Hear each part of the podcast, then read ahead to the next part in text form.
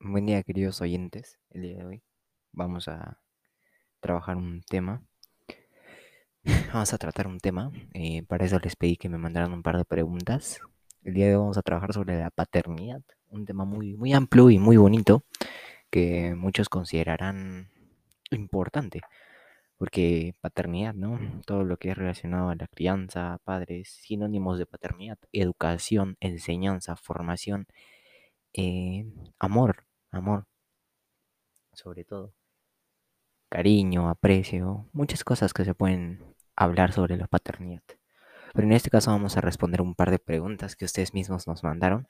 Entre estas preguntas podemos ver la primera, ¿cuáles consideras que son tus principales virtudes? Bueno, yo considero que en lo personal todos tenemos diferentes virtudes obviamente, pero en lo personal mis principales virtudes son eh, mis ganas de ayudar a los demás. Eh, siento que soy muy servicial, obviamente no siempre. Siento que soy muy servicial cuando me lo piden con amabilidad. Cuando una persona se me acerca y me dice, por favor, ¿me puedes ayudar en esto? Sí, soy muy servicial en casi, casi siempre, pero cuando lo piden por amabilidad, cuando lo piden de una manera malcriada, de una manera despectiva, obviamente no, no te das ganas de ayudar o sientes que no merece la pena ayudar. Y también no siempre es cuando te lo piden, sino cuando ves que una persona lo necesita y acepta. Cuando ves que una persona necesita y acepta tu ayuda, eh, pues siento que, que ahí, ahí, ahí también soy muy servicial. No necesariamente cuando me lo piden, sino cuando veo. La siguiente pregunta es, ¿cómo escribirías una buena, eh, una buena amistad o relación con una chica? Bueno, yo creo que se basa todo, si es una relación, en la confianza y en compartir el mismo sentimiento de aprecio y cariño y respetarse entre ambos, obviamente. Pero como todos sabemos, antes de querer a alguien tienes que aprender a quererte tú mismo para que luego no se cree una dependencia emocional, para que luego no sientas que no eres nada sin esa persona y eso. Pero yo creo que todo se basa en la confianza, sea una relación de amistad o una relación amorosa. ¿Qué es para ti ser un padre responsable? Ok, aquí hay dos preguntas y las voy a leer. Eh, ¿Qué es para ti ser un padre responsable y cómo sería ser un buen padre para ti? Hay una diferencia muy amplia entre estos dos, entre ser un buen padre y solo ser un padre responsable. Porque un padre responsable es hacerte cargo de tu hijo, apoyándolo y protegiéndolo en todo momento, obviamente. Pero la responsabilidad, un padre responsable se basa en eso, el que lo quiere y sobre todo es puntual y se hace cargo de su hijo. Pero ser un padre responsable no siempre es ser un buen padre. Hacerte cargo no es siempre ser un buen padre, porque no todo se basa en lo económico o en lo material. Aquí viene la otra pregunta. ¿Cómo es para ti ser un buen padre? Eh, yo creo que un buen padre, aparte de hacerte caso, quererlo y protegerlo, es apoyarlo y defenderlo. A veces dejando de lado todo por ayudar a tu hijo. Y sobre todo, sobre todo, amarlo y quererlo esa es una, esa es una diferencia entre no, no, no todo padre responsable es un buen padre.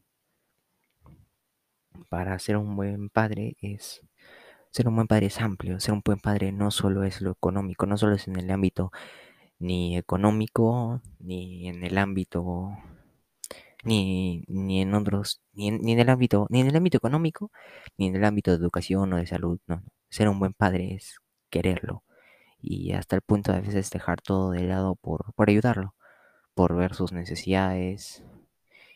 Eh, eso es ser un buen padre. No, porque como ya lo dije, no es lo mismo ser un, re, un padre responsable y un buen padre. Hay una diferencia grandísima entre, entre esas dos palabras. Entre buen padre y padre responsable. Y bueno, ahora cuento una historia de amor de tus padres, abuelos o familia. En este caso, yo escogí la de mis abuelitos, y bueno, era una mañana de 1965, cuando mi abuelita eh, estaba comprando fruta y mi abuelito la vio. Se podría decir que fue un amor a primera vista, porque ahí mismo se enamoró.